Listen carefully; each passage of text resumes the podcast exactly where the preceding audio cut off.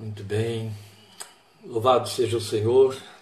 Boa tarde, graça, paz do Senhor Jesus Cristo. Muito bem-vindos. Deus abençoe muito. A paz do Senhor Jesus Cristo seja sobre cada vida, cada coração. Você sabe qual é a proposta desta tarde? Você já leu aí nossa página, fraqueza poderosa. Creio firmemente que esta é uma palavra que nos vem de Deus, da parte de Deus, necessitada, necessária para nós porque a palavra fraqueza nos causa fraquezas, a palavra fraqueza nos causa mal-estar, a palavra fraqueza, através, até por conta da má influência de uma psicologia mal direcionada, nos sugere alguma coisa negativista, alguma coisa que a gente tem de evitar. Mas você vai perceber na meditação da palavra de Deus que a fraqueza para nós é instrumento de graça e de poder. Por isso estamos chamando de fraqueza poderosa, porque no terreno da fé o poder de Deus se aperfeiçoa na fraqueza. Há uma inversão total de prospectos, propostas e valores. Por isso eu convido você à leitura do texto onde vamos basear a nossa meditação, mas com uma orientação que você não pode se confundir na medida em que formos lendo. Qual é a orientação? Eu vou ler para você Juízes, capítulo 6, versículos 1 a 16, a história de Gideão Juízes capítulo 6, versículos 1 a 16. Mas Juízes 6, de 1 a 16, é um texto que vai ficar colocado de lado depois da leitura por algum tempo. E aí voltaremos a ele no momento certo em que vamos usá-lo para ser a aplicação ou a comprovação histórica daquilo que estaremos expondo biblicamente. Ou seja, Estarei fazendo toda uma exposição bíblica deste tema, fraqueza poderosa, e depois iremos ao texto histórico de Juízes que eu começo lendo, Juízes 6, para fazer a comprovação histórica dessa atuação, como é o mecanismo do agir do Espírito de Deus para tornar a fraqueza poderosa. É isso que nós veremos. Então eu vou ler agora com você Juízes capítulo 6, versículos 1 a 16. Estaremos orando logo em seguida, como temos feito sempre, e já de imediato fazendo as nossas considerações. Muito grato a Deus por esta oportunidade abençoada, mais uma vez, nesta tarde de domingo, último domingo de julho, estarmos juntos aqui na, diante da palavra do Senhor. Então, Juízes capítulo 6, versículos 1 a 16, por favor, nos acompanhem na leitura. De novo, os israelitas fizeram que o Senhor reprova, e durante os sete anos ele os entregou nas mãos dos midianitas. Os midianitas dominaram Israel. Por isso, os israelitas fizeram para si esconderijos nas montanhas, nas cavernas e nas fortalezas.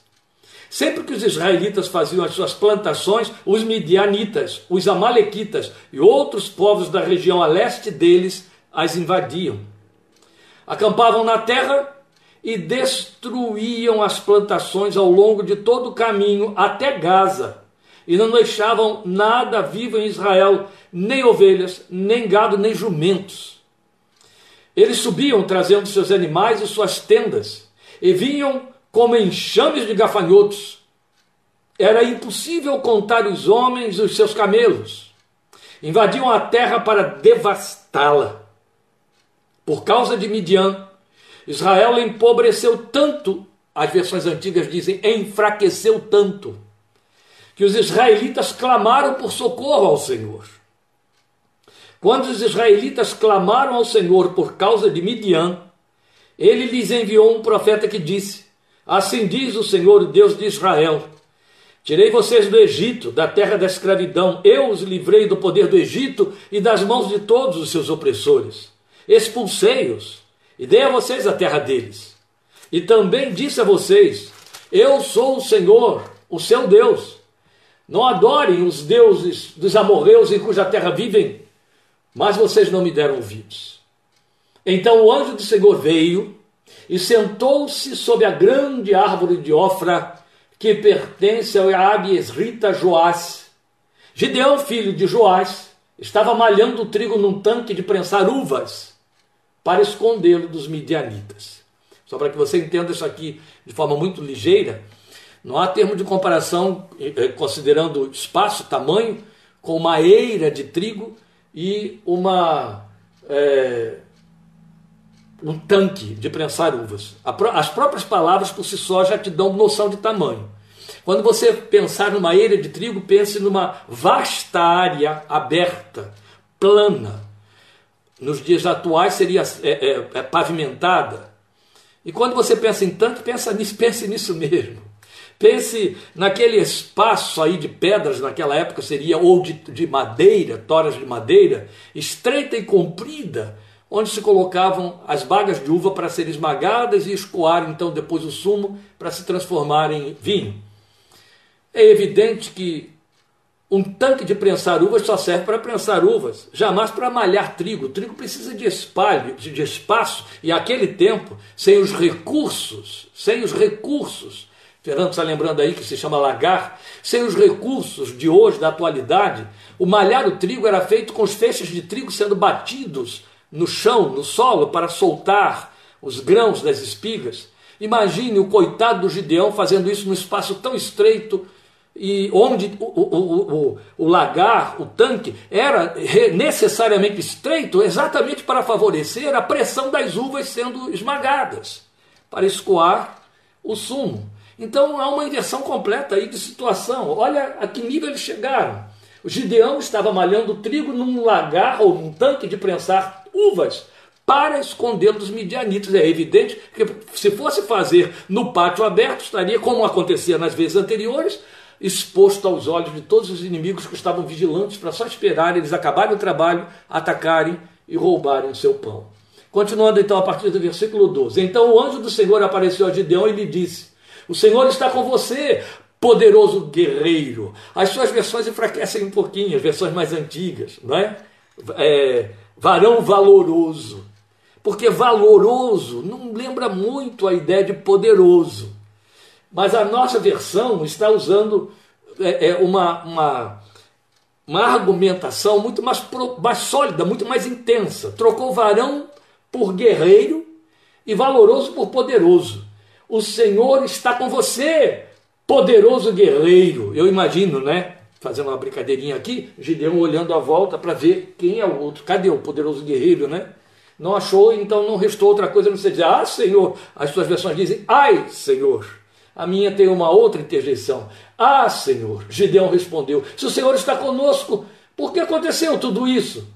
Onde estão todas as suas maravilhas que os nossos pais nos contam quando dizem: Não foi o Senhor que nos tirou do Egito? Mas agora o Senhor nos abandonou e nos entregou nas mãos de Midian. Deus não deu a mínima para a argumentação de Gideão. Começa que Gideão está repetindo o que o profeta havia falado um pouquinho antes lá, né? Uns dias antes.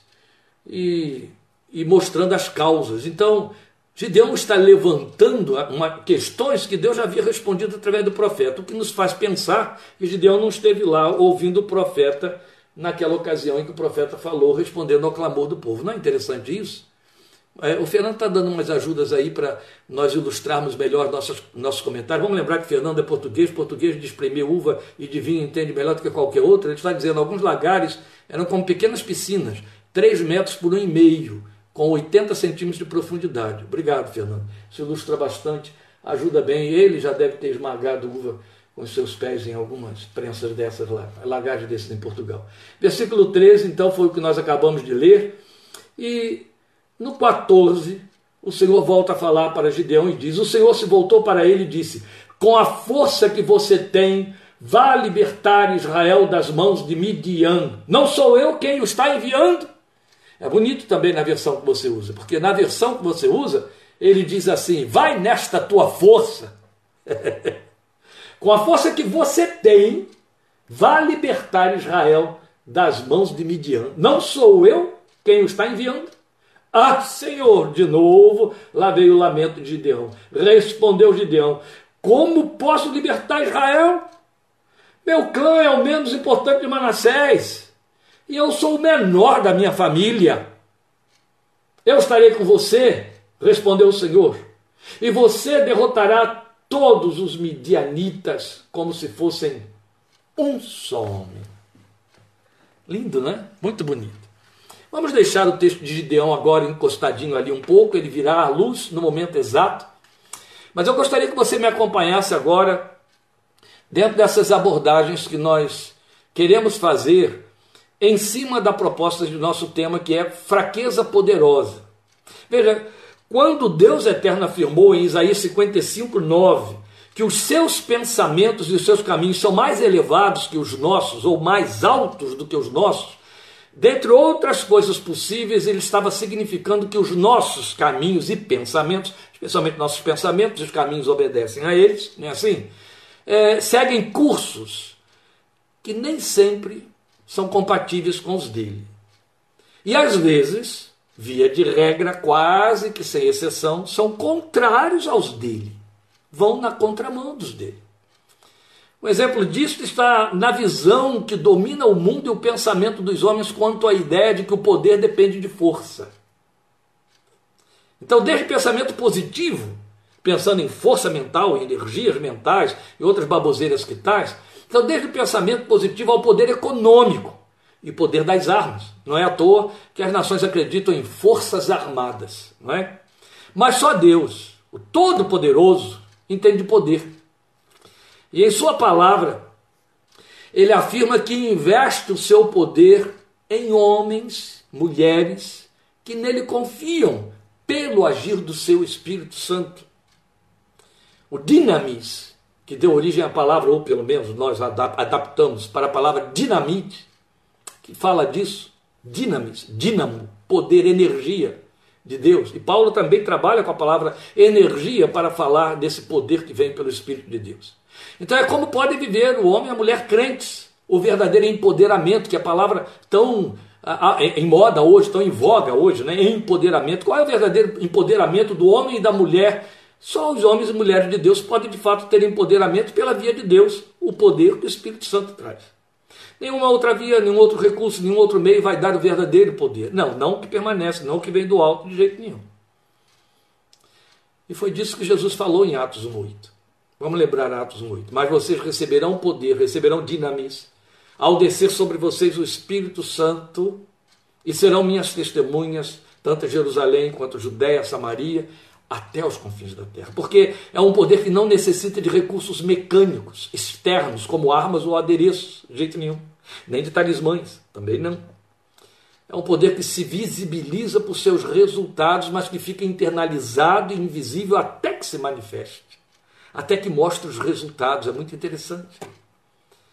Alguns, infelizmente, intoxicados pela ótica invertida do mundo, entendem que ser revestido do poder de Deus faz de alguém portento ledo engano. Tem muita gente crendo nisso. Ah, recebeu alguns dons espirituais aí, uma meia dúzia de dois, e aí se acha um portento espiritual. Coitado.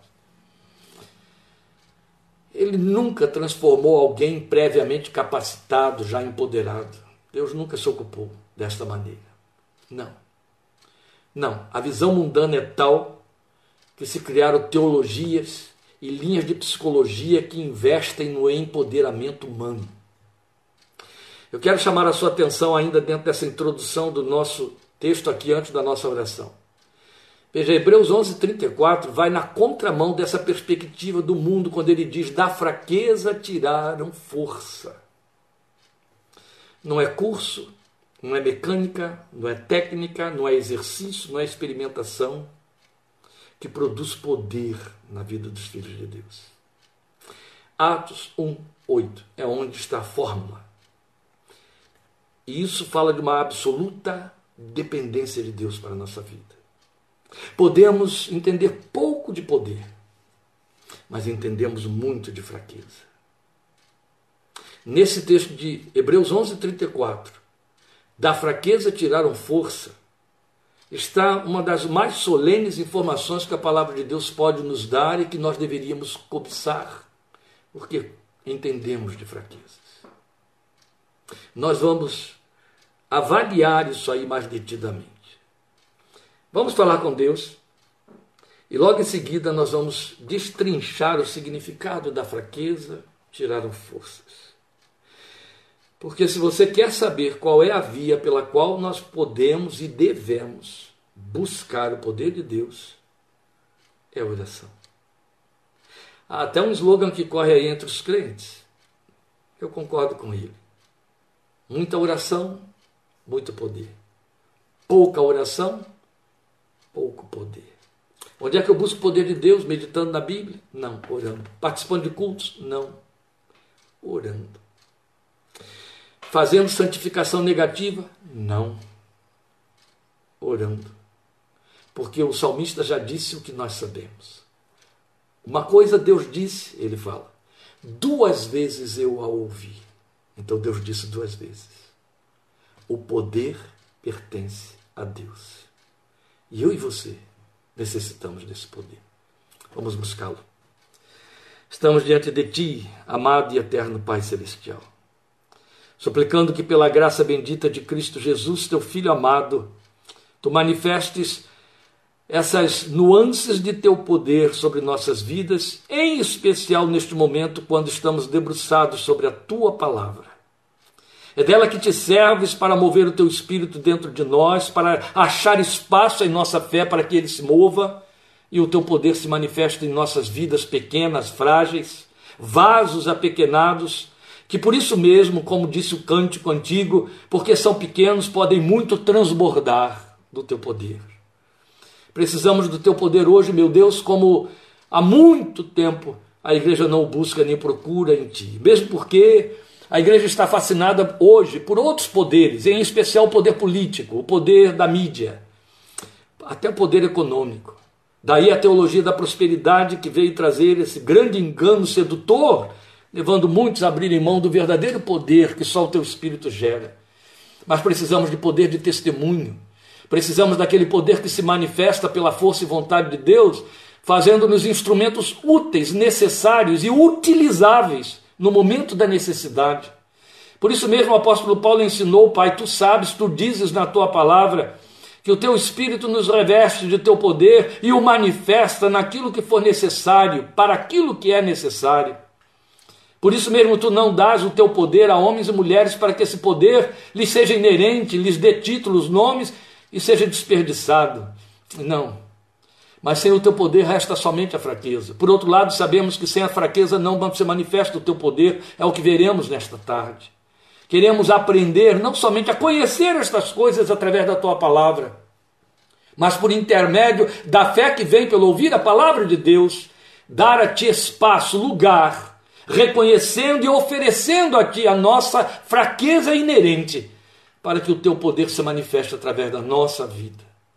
Meu Deus, eu estou certo de que, maioria das vezes, Estamos vazios do teu poder porque estamos muito cheios do nosso próprio poder, de nossas próprias certezas, de nossos próprios conceitos, de nossas próprias seguranças e garantias.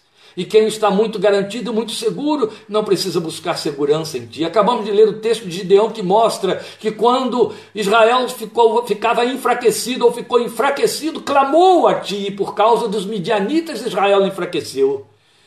Senhor, quando nos damos conta da nossa fraqueza, nós corremos para Ti e este é o momento em que estamos aptos para que o Teu poder flua sem interrupção, sem concorrência.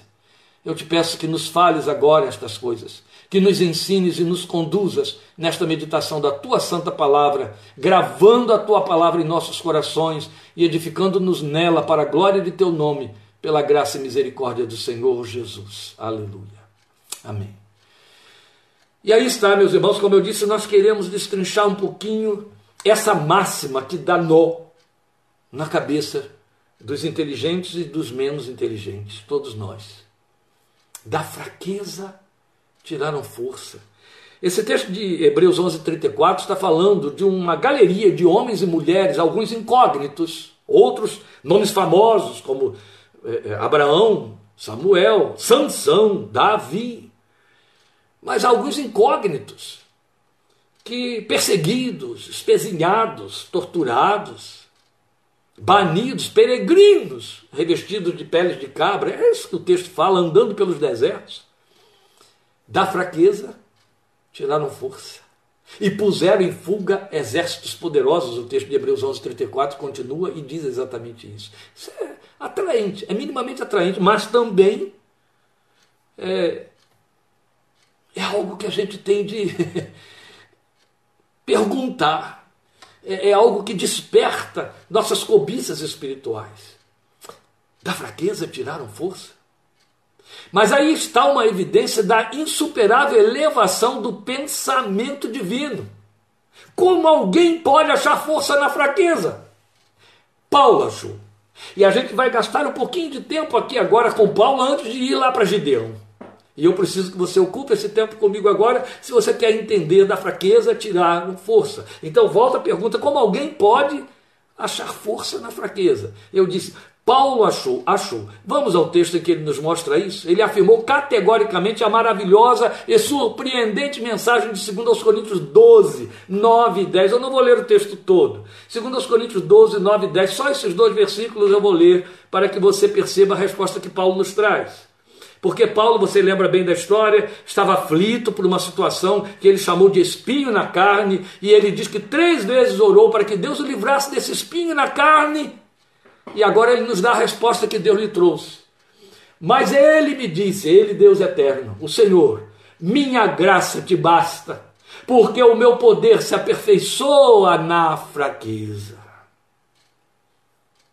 Portanto, agora é Paulo falando, eu me gloriarei ainda mais alegremente, nas suas versões diz eu me gloriarei e me regozijarei nas minhas fraquezas para que o poder de Cristo repouse em mim.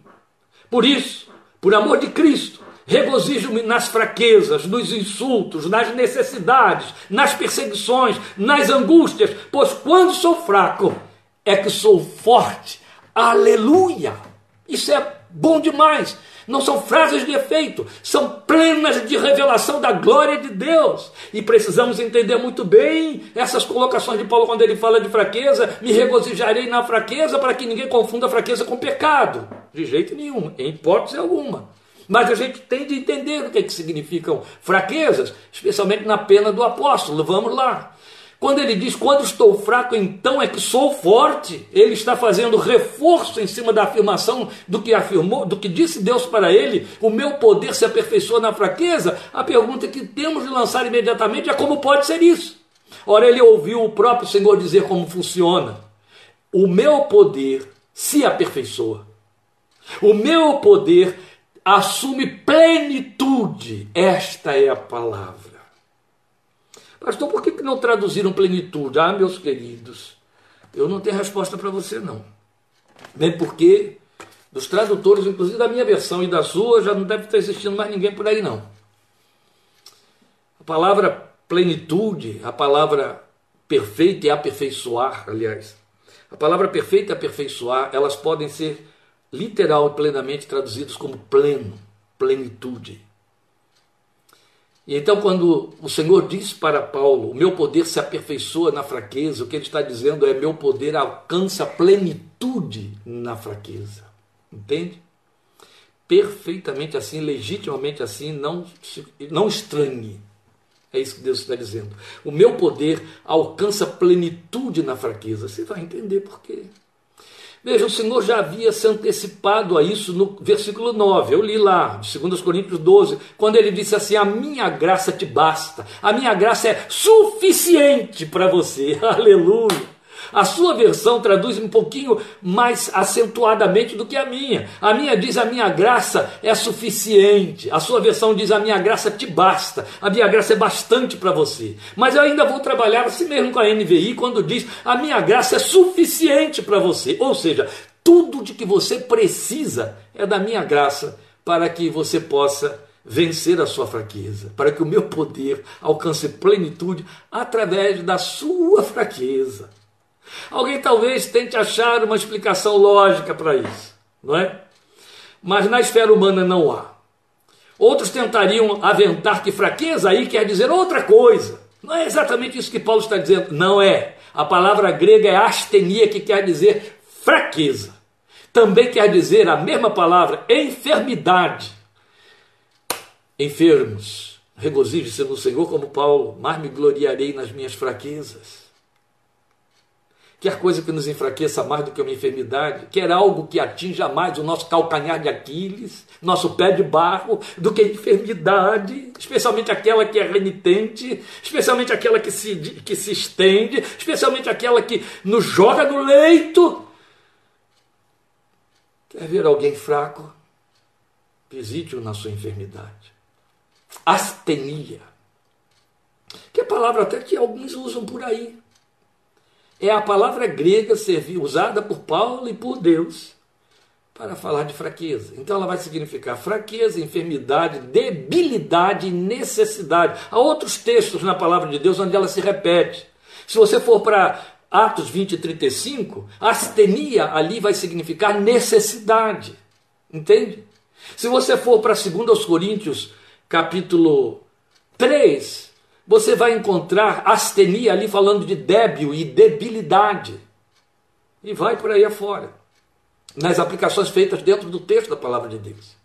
Então, eis a razão porque Paulo dilata as vias de sua fraqueza em 2 Coríntios 12, 10. Você vai ver que nessa relação que ele estende não consta pecado. O que, é que ele diz ali? Ele acrescenta à palavra fraqueza insultos, necessidades, perseguições e angústias. Aí mesmo, em 12, 10. O que, é que ele diz? Por isso, por amor de Cristo, regozijo-me. É claro, vamos deixar claro aqui, há uma ressalva. Ele está dizendo que ele se regozija nas fraquezas por amor de Cristo. Ninguém gosta de estar enfermo, tá certo? Agora, se eu sei que a minha enfermidade vai redundar na glória de Deus, pastor, mas isso aconteceu com Paulo? Aconteceu, meus queridos. Nós estamos estudando Filipenses das quartas-feiras. Você vai ver aí mesmo no capítulo 1, agora, parte 4, semana que vem, quando ele fala como que as suas enfermidades e as suas aflições redundaram na glória do nome do Senhor Jesus e fortaleceram outros crentes. Coisa linda. Regozijo-me nas fraquezas, nos insultos, nas necessidades, nas perseguições, nas angústias. Uma série de coisas altamente antipáticas, negativas. Ninguém quer, claro que não corremos atrás de remédios para evitá-los, não é? Angústia, por exemplo, é algo que atinge a alma, então as pessoas correm para psiquiatra para poder se livrar das angústias quando não estão conseguindo elaborá-las, e vai por aí afora.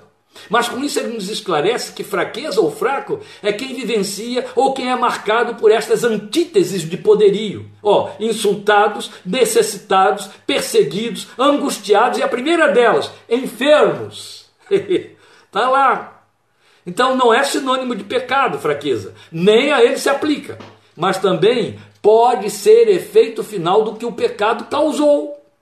Entende? A consequência do pecado gerando uma fraqueza. Até enfermidades podem vir por conta do pecado. E isso vai se constituir em fraqueza. E Deus vai continuar fazendo valer a sua palavra quando diz: Meu poder atinge sua plenitude, se aperfeiçoa na sua fraqueza. E então. O apóstolo argumenta no final: quando sou fraco, então é que sou forte. Lindo, não é? Que coisa poderosa. Mas veja, este é o terreno próprio para Deus semear poder o terreno da fraqueza. Até com seu filho foi assim. É Paulo mesmo quem nos ensina isso em 2 Coríntios 13, 4. Você me permita aqui interromper meu texto, eu estava aqui com o texto de Juízes 6, para ler para você 2 Coríntios 13, 4. Esse, 2 Coríntios 13, 4, não decorei para mostrar a você, não, mas ele está aqui.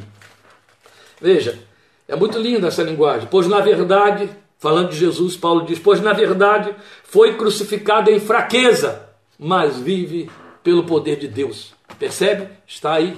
Até com seu filho foi assim. O poder de Deus se aperfeiçoou na fraqueza, porque Jesus foi crucificado em fraqueza, mas foi levantado da morte pelo poder de Deus, aleluia. Eis também porque ele nos diz que Deus não chama poderosos, ele, Paulo, não chama poderosos para usar nos seus propósitos. Pelo contrário, ele mostra quais são as características daqueles e daquelas a quem ele escolheu. Vamos para 1 Coríntios 1, 27. Esse eu tenho.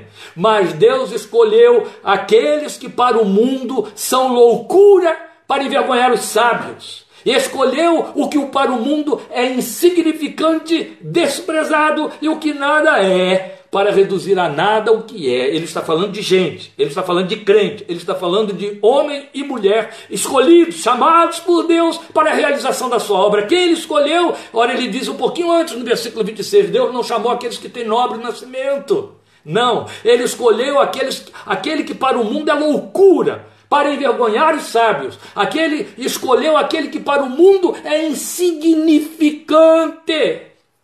Eu vou repetir: Deus escolheu aquele que para o mundo é insignificante. Quem é o mundo? O mundo são as hostes políticas, adoro essa palavra, hostes políticas, não disse hordas, hostes. O mundo são as hostes políticas, o mundo são as hostes filosóficas, o mundo são as hostes do poderio econômico. Não, às vezes o mundo, o mundo, não só, isso também é mundo, não é não, não só. O mundo também é papai, mamãe, filho, parente, amigo, vizinho. Não cristãos é mundo. O mundo é a mídia, o mundo, o mundo é tudo que nos cerca. A verdade é que para o mundo alguns de nós são insignificantes.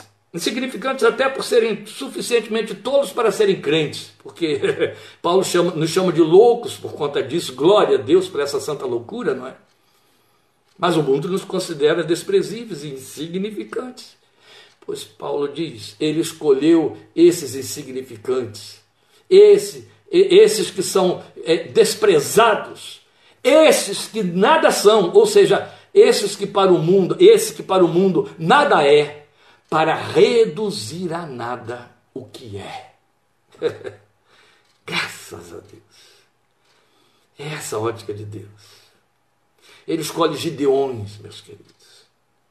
Ele escolhe Gideões.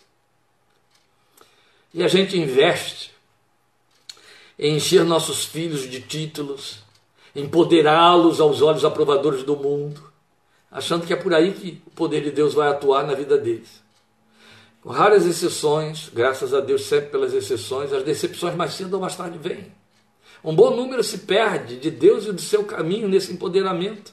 E ainda assim, poucos são os pais cristãos que se ressentem disso ou que lamentam. Mas como funciona isso? Como o poder de Deus pode ser aperfeiçoado ou atingir a sua plenitude na fraqueza?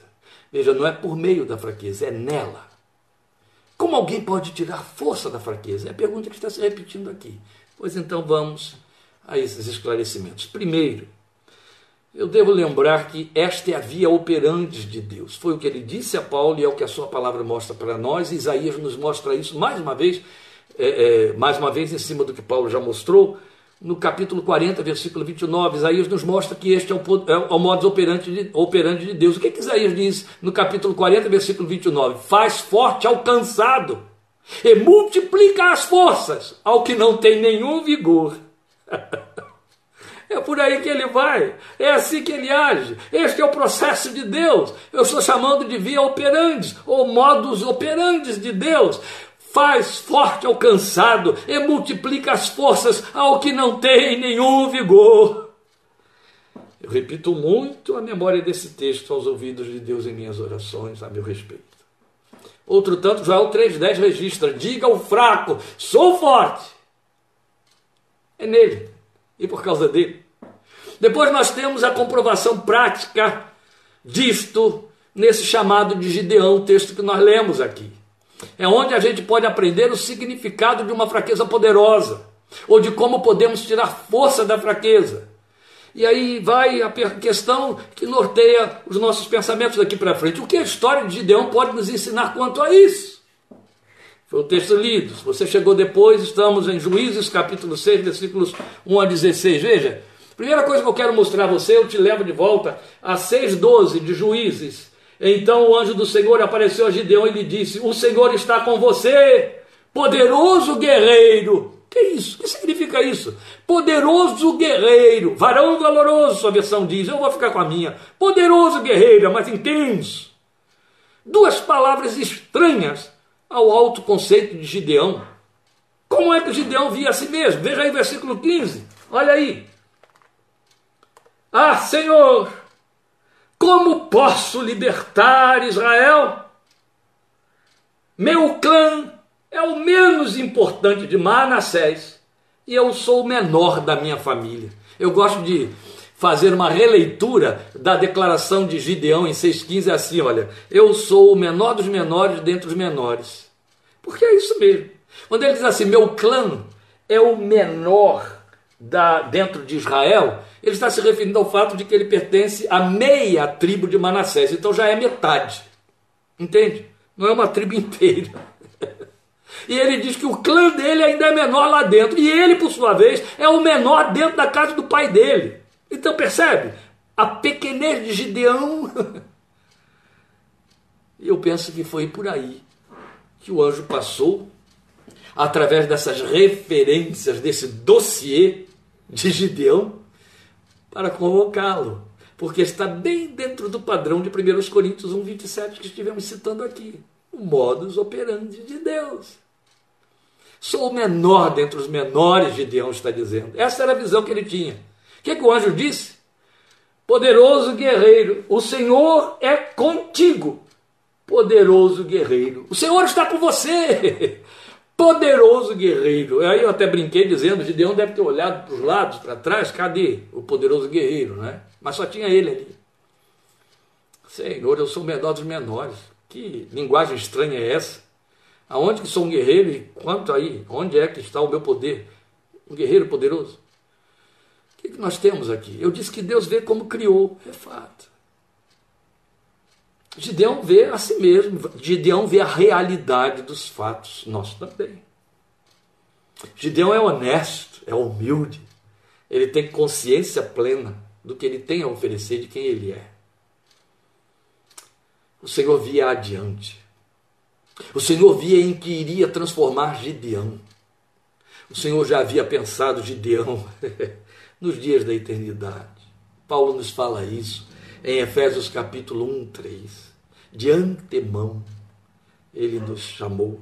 Ele fala isso em Efésios 2, 10. Nós fomos confeccionados pela mão de Deus e preparados para boas obras que ele preparou em Cristo de antemão, quando lá antes que o mundo existisse. Entende? É onde Deus vê. Como resultado da queda, como resultado de ser filho de Adão, como resultado das circunstâncias, por ser filho de Joás e etc. Ele nasceu esse Gideão que estava ali dizendo: Ai Senhor, ai Senhor. Mas o Deus que o chamou à vida via dentro dele aquilo que ele sabia que seria o resultado do seu investimento. Poderoso guerreiro. Sou o menor dentre os menores, poderoso guerreiro. Deus via adiante. Mais uma vez a gente é levado a Jeremias 29, 11. É inevitável. Eu é que sei que pensamentos tenho para vocês. Mais uma vez eu quero lembrar Isaías 50, 55, 9. Meus pensamentos são mais elevados do que os seus pensamentos. Triste, ruim, até maligno é quando os pensamentos dos homens pretendem ser mais elevados do que os de Deus, especialmente a respeito de si mesmo. Foi isso que derrubou Satanás. Mas glória a Deus. Porque ele vê segundo os seus altos pensamentos, entende? Ele vê segundo os seus altos pensamentos. Ele não vê segundo a nossa mesmice, pequenez, nossa visão autoinsuficiente. Deus vê o que você não sabe. Deus vê o que ele plantou, Deus vê o que ele criou. E vou te dizer o que é mais importante em cima de tudo isso que está aí. Deus vê quanto da graça você deu espaço dentro de você. Ele vê quanto do Espírito dele habita em você. Porque a Bíblia diz para mim para você: deixem-se encher pelo Espírito. Você pode estar pela metade, entende? Há dois terços, mas você pode estar pleno. Aleluia. E aí ele diz: poderoso guerreiro poderosa guerreira. é ótica de Deus, meus queridos. É por isso que ele aperfeiçoou seu poder na fraqueza. Ele não foi escolher um, um, um Herodes, ele escolheu a casa de um carpinteiro para o seu filho, que ele chamou em fraqueza. Faça a maior redenção de toda a história indo até a cruz. Deus sabe o que temos é a outra coisa que eu quero mostrar a você. Ele conhece isso, ele sabe o que você tem. Ele sabe. Ele não se engana, ele não se ilude, Deus não sonha. Não é isso?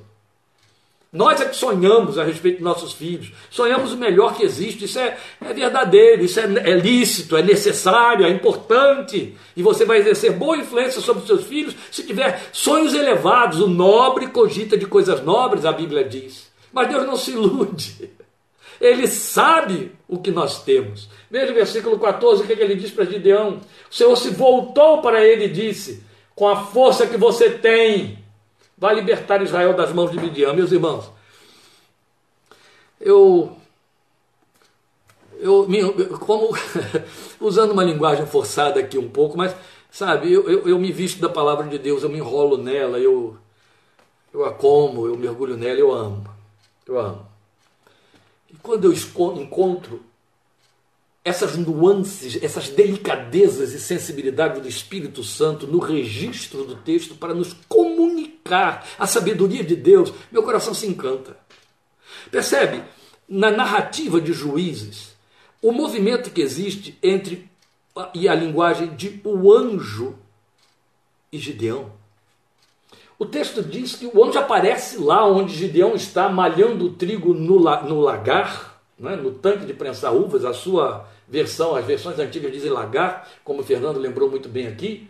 O anjo aparece lá e já vai falando. O Senhor está com você, poderoso guerreiro. Aí Gideão contra-argumenta, se assusta, não é? Eu sou menor dentre os menores. Quando você chega no versículo 14, o texto diz assim: O Senhor se voltou para ele e disse: Chube, chube, chuve. É o verbo hebraico para falar desse movimento. Voltou-se. Ele fez um movimento de volta. Isso quer dizer que o anjo ou estava mais distante, ou estava de costas, ou estava falando de. Mas quando o Gideão começa, sou menor dentre os menores, e como é que eu posso fazer isso? Aí ele se volta para ele como quem o olha. E porque o olha, o vê. E porque o vê, vê o que ele tem e sabe o que ele tem, então diz para ele: vai nesta tua força, com a força que você tem. Não sou eu que estou mandando. Ele sabe o que temos, entende? A força que você tem, esta tua força. Gideão já está mais confuso ainda do que cego no meio do tiroteio, porque já foi chamado de guerreiro poderoso. Agora ele diz: Eu sou pequeno, eu sou muito pequeno, eu sou pequenininho. Tá bom, é nesta tua força. Esse pequenininho, essa fraqueza, é nesta tua força. Essa tua fraqueza é a força de que eu preciso. Glória a Deus. Entende? Eu sei que você tem, Gideão. Eu sei que você é esse pequenininho dentre os menores. O pequeno no meio dos pequenos que são pequenos entre os grandes. Eu sei disso. Mas é assim, é nessa tua força. Eu não estou dizendo vai tomar biotônico fontora. Eu não estou dizendo vai para academia criar músculos. Vai treinar esgrima. Não, Gideão. Vai aprender a arte da guerra. Não, Gideão. É assim mesmo, Gideão. Malhador, escondido e assustado de trigo no lagar de uvas. Vai, Gideão, nesta tua fraqueza. Você tem uma casa dividida. Seu pai é um idólatra que tem um ídolo dentro de casa. Mas você não adora esse ídolo. Então eu te escolhi. Você é meu, Gideão. Vai nesta tua força, Gideão. Eu sei o que você tem, Gideão. É essa fraqueza, é ela que me interessa. Essa tua força se chama fraqueza. Eu estou traduzindo, meus queridos, meus amados, para você o que o, anjo, ao voltar-se, encarou, viu? E Gideão declara para ele. Então não se trata de um poder inerente a Gideão, de que ele não tinha consciência, não é isso que o anjo está dizendo, o anjo está admitindo o discurso de Gideão. Gideão tem consciência da sua fraqueza, e o anjo diz: essa sua fraqueza é a força de que eu preciso. Vai nela. O Senhor sabia que o poder de Gideão consistia na fraqueza de que ele estava consciente, de que Gideão estava consciente. Guarde isso que eu estou lhe dizendo. Gideão estava consciente da sua fraqueza. E porque Gideão estava consciente da sua fraqueza, ele teria que ir porque o Senhor está mandando, totalmente dependente do poder de Deus, entende? Não estaria achando nada dentro dele, estaria inteiramente disponível. Era exatamente isso que o movia em direção, movia a Deus, em direção de chamar Gideão para a sua guerra. O fato de que ele não podia oferecer concorrência, não tinha nada de si mesmo para oferecer a Deus. Deus sabe onde a fraqueza se manifesta e como. Veja, ele tinha visto lá Gideão malhando trigo no lagar de uvas. Não foi isso? Então ele sabia muito bem onde essa fraqueza estava se manifestando. A força de Gideão, estou pondo entre aspas, o levou a se esconder.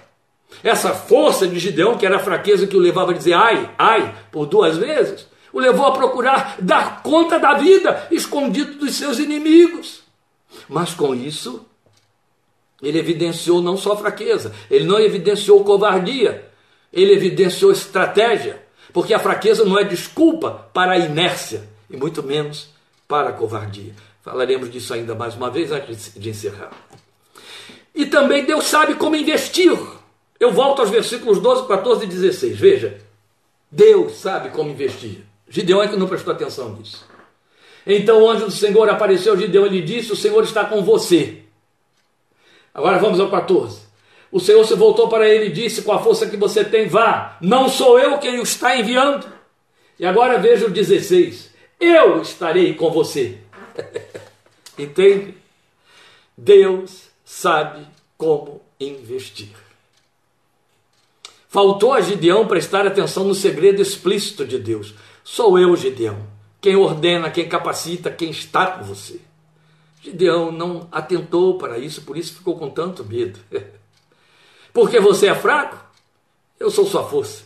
Assim você não tem como concorrer e me atrapalhar.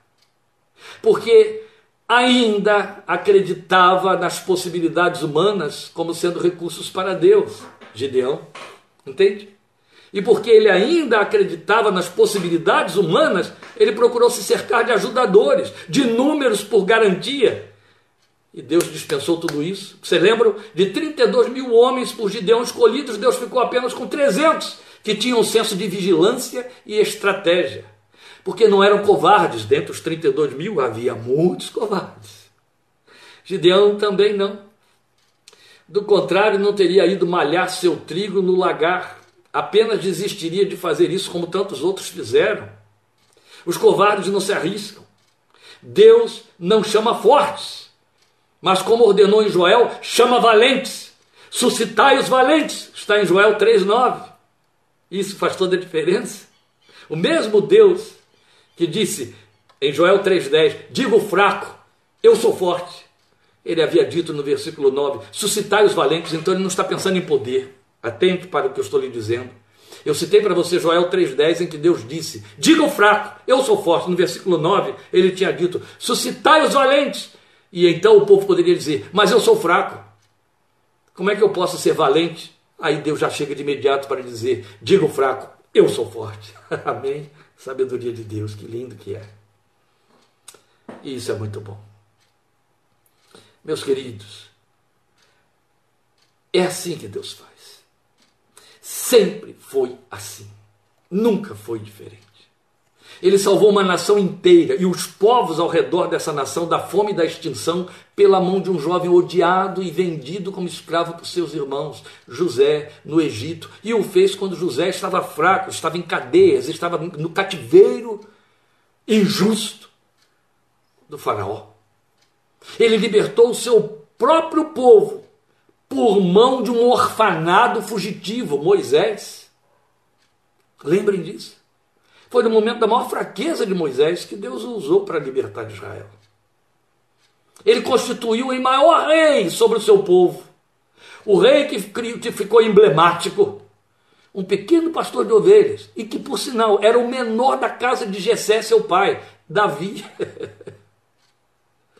Ele usou seu filho para salvar o mundo, não como alguém que nasceu em berço de rei, pelo menos foi assim que pensaram os magos que vieram do Oriente, foram bater lá no palácio de Herodes, porque sabiam que era o rei dos judeus que estava nascendo. Lá tem um palácio, lá tem um rei, certamente é herdeiro do rei. Não, não. Pelo contrário, nem o levantou como poderoso entre os governantes da terra, mas nascido de pobres, e entre eles criado como um simples carpinteiro para morrer na cruz da nossa redenção. Quanto mais fracos somos, e nos percebemos fracos, mais livremente flui o poder de Deus por nossas vidas, mais Ele pretende investir, porque Ele é aquele que não apagará o pavio que fomega. Lembra desse texto de Isaías? Ele não quebrará a cana trilhada, não trilhará, perdão, a cana quebrada e não apagará o pavio que está fumegando, ameaçando se extinguir. Pelo contrário, Vai fazer como Paulo recomendou a Timóteo: assopra, abana, faz suscitar o dom de Deus que é em ti. Ele vai soprar o pavio até que ele pegue fogo de novo. Ele não apagará o pavio fumegante. Ele usa o fraco. Ele usa quem ninguém é. A fraqueza poderosa é aquela que aprendeu a esperar e crescer na graça de Deus, de onde procede toda a nossa suficiência. E é com que eu encerro. É com a mensagem do mesmo Paulo em 2 Coríntios 3, 5. Em 2 Coríntios 3, 5, o apóstolo Paulo diz assim: Não que por nós mesmos possamos reivindicar qualquer coisa com base em nossos próprios méritos, mas a nossa suficiência vem de Deus. Isso é de uma beleza incrível. Ele diz não que nós possamos reivindicar qualquer coisa baseado nos, em nossos méritos e em nossos próprios pensamentos. Não. Mas a nossa suficiência vem de Deus, e aí entra no versículo 6 para dizer o qual nos habilitou para sermos. A suficiência de Deus que vem. A Ele toda glória, honra e poder. Você está fraco porque te desprezam por causa da sua fé. As angústias se avolumam por conta dos, do contexto das circunstâncias que pressionam a volta. Enfermidades te fragilizam no corpo, na mente, no vigor, na vontade. A perplexidade, a debilidade. Saiba de uma coisa: o meu poder se aperfeiçoa na fraqueza, o Senhor te diz. A minha graça é suficiente para você, o Senhor te diz. A, minha, a tua suficiência vem de mim, o Senhor te diz. Vai nesta tua força que é uma fraqueza, porque sou eu que te mando. Enfrenta a vida. Tem enfermidade aí te enfraquecendo não fique pensando apenas, oh meu Deus, eu estou escondido por detrás do manto da minha doença para não fazer nada e não ser nada. Não. Ele sabe usar a sua enfermidade, ele sabe usar o seu tempo no seu leito, ele sabe, ele sabe, ele pode.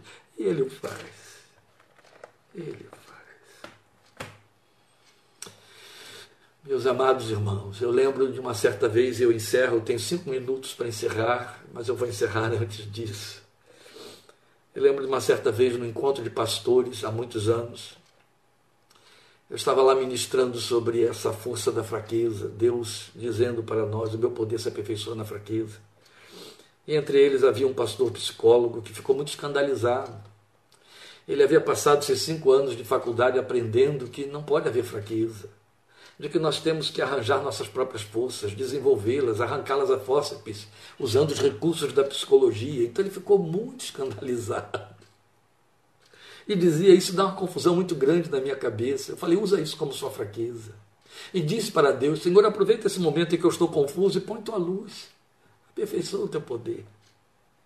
Faz isso. Aqui em Rio Claro eu conheci uma senhorinha já partiu para o Senhor há 25 anos. Quando eu a conheci, ela já estava extremamente idosa.